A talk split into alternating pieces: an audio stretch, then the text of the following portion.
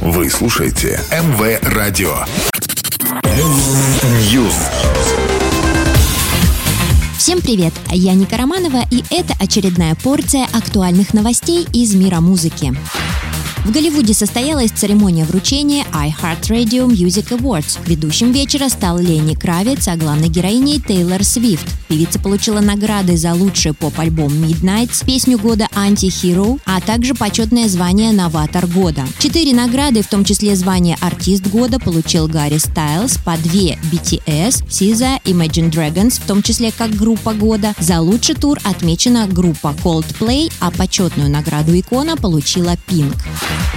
Про американского рэпера Канье Уэста снимут документальный фильм. Холдинг BBC выпустит картину под названием «Нам надо поговорить о Кане». Также компания выпустит про рэпера подкаст, состоящий из восьми эпизодов. Сюжет фильма развернется на фоне его предвыборной президентской кампании. Дата премьеры картины пока неизвестна.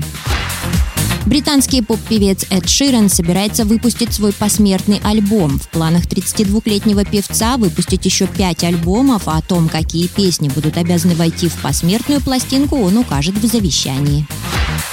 Сергей Жуков снимет свою дочь в музыкальном сериале. Начались съемки сериала «Плакса», исполнительным продюсером которого является солист группы «Руки вверх», а главную роль сыграет его дочь Ника Жукова. В каждом эпизоде сериала зрители ждут эксклюзивные треки и полноценные клипы.